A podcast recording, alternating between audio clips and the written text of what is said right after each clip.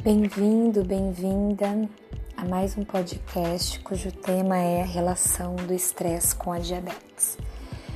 Eu sou a psicóloga Vanessa Cavassani, também hipnóloga e praticante de barras de Axis. Quero mencionar aqui que, segundo a Organização Mundial de Saúde, mais de 50% das mortes têm a causa, tem em sua causa o estresse. O estresse não é compreendido como uma doença, mas ele causa doenças ou piora o quadro de doenças já existentes. Ou então ele aciona né, e faz com que os genes de determinadas patologias que herdamos geneticamente sejam impressos em nossas vidas por conta do estresse. Assim, o estresse positivo, natural, normal, considerado até como um alerta, aquele que nos impulsiona, aquele que herdamos né, através do instinto de preservação dos homens primitivos, que é importante para a nossa vida. Mas há o estresse negativo, que nos gera perda de energia, chamamos de energia vital, e aciona os processos de doenças psicossomáticas, aquelas doenças que vão surgir na vida do indivíduo, mas por uma questão de uma emoção não compreendida, não falada, não sentida, que aí o corpo vai dizer e o corpo vai falar. Há três situações que tornam possível a elevação das taxas de açúcar no sangue.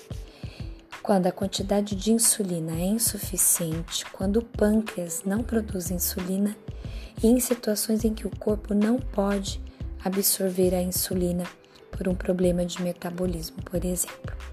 E o estresse ele libera o cortisol, ele aumenta o cortisol e a adrenalina, que são contrárias à ação da insulina. Então, o estresse constante ele vai percorrer por esse caminho, aumento do cortisol e da adrenalina que vão diminuir a ação da insulina. E aí pode desenvolver também com a diminuição da ação da insulina doenças como depressão, ganho de peso, doenças cardiovasculares, insônia.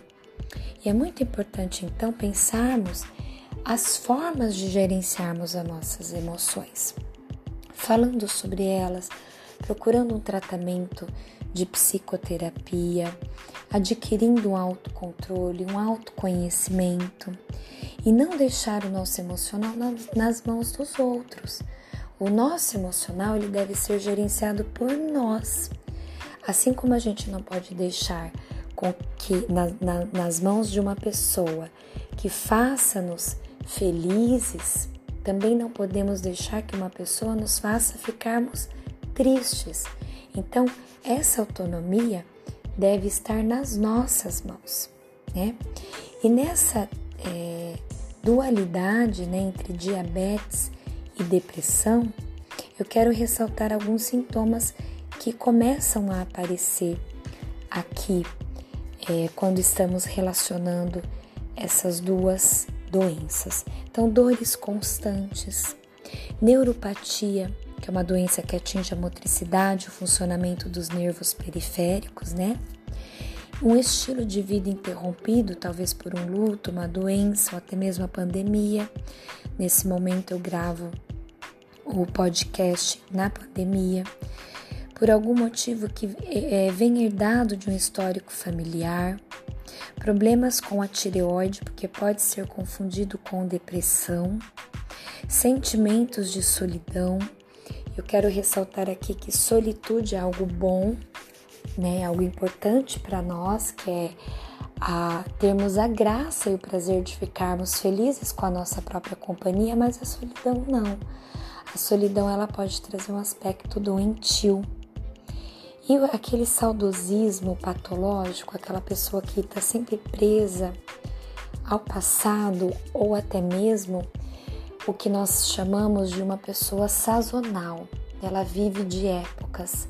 Então, a determinada época da vida dela foi muito feliz e outras não podem ser. Isso, na verdade, é uma prisão emocional, é uma cova existencial.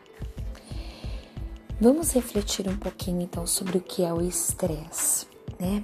É a resposta do organismo quando somos submetidos à ameaça, aos agentes estressores ou aos agentes ansiogênicos, que é aqueles que nos trazem a ansiedade no nível mais patológico.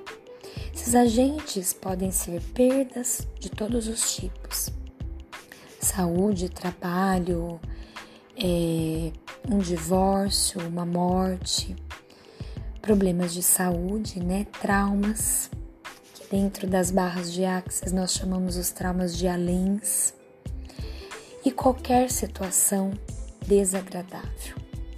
E aí a resposta do organismo, se a resposta do organismo for um estresse, eu vou citar aqui quatro tipos de estresse, quatro níveis de estresse. O nível do alarme, que aquela questão de lutar ou fugir, é uma alerta, né? Onde os músculos são contraídos, há um aumento da, da de, do bombeamento de sangue no nosso organismo. A resistência ao estresse, né, que vai levando a memória fraca, ao esquecimento. E aí o estresse quando chega ao nível de exaustão, que pode até agravar o estado de depressão e trazer novamente aqui aspectos da psicossomática. Pode acontecer aqui no nível de estresse de exaustão, queda de cabelo, gastrite, irritabilidade, oscilação de humor, da pressão arterial com a pressão alta, ansiedade, né? E a antecipação do estresse. E esses níveis podem levar a doenças, né? Problemas cardíacos como um infarte, um derrame cerebral, um câncer, problemas na pele, né? E aí todas as questões de ordem psicossomática.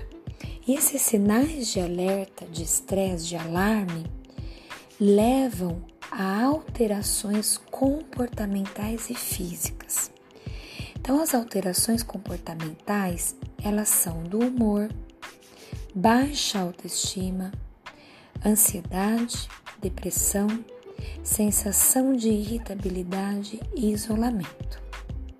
Alterações físicas podem vir seguidas de tremores, dores muscular, diarreia ou constipação, náuseas e taquicardia.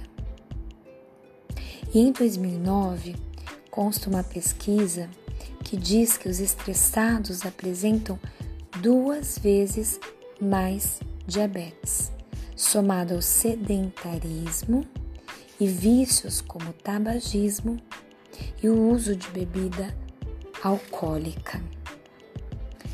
Importante tirar o foco é, do agente de estresse para aumentar a sua energia de vida, sua pulsão de vida, melhorando a sua qualidade de vida. Por exemplo, contemplando, contemplando simples, as coisas boas da vida.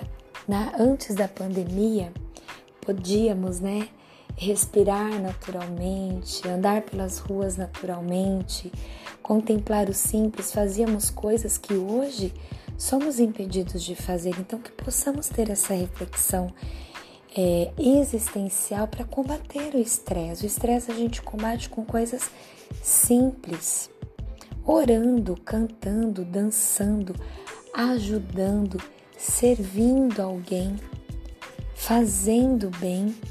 E eu vou listar aqui algumas estratégias. São simples, porém, no meu entendimento, são eficazes. A reestruturação dos pensamentos, né? Se você pensa negativamente, comece a pensar positivamente, fazer disso um hábito. Cuidar da sua saúde física, emocional e espiritual. Se beneficiar de técnicas de relaxamento, respiração, induções hipnóticas, não se preocupar com o passado nem com o futuro, afinal, a gente só tem o presente, não é verdade? Ser assertivo, não viver no automático. Nós precisamos dar sentido para a vida. Então, quando a gente vive no automático, muitas vezes a gente caminha naturalmente para o estresse. Diálogo com o próximo e um diálogo interno. Respeitar os nossos limites. Se desabafar.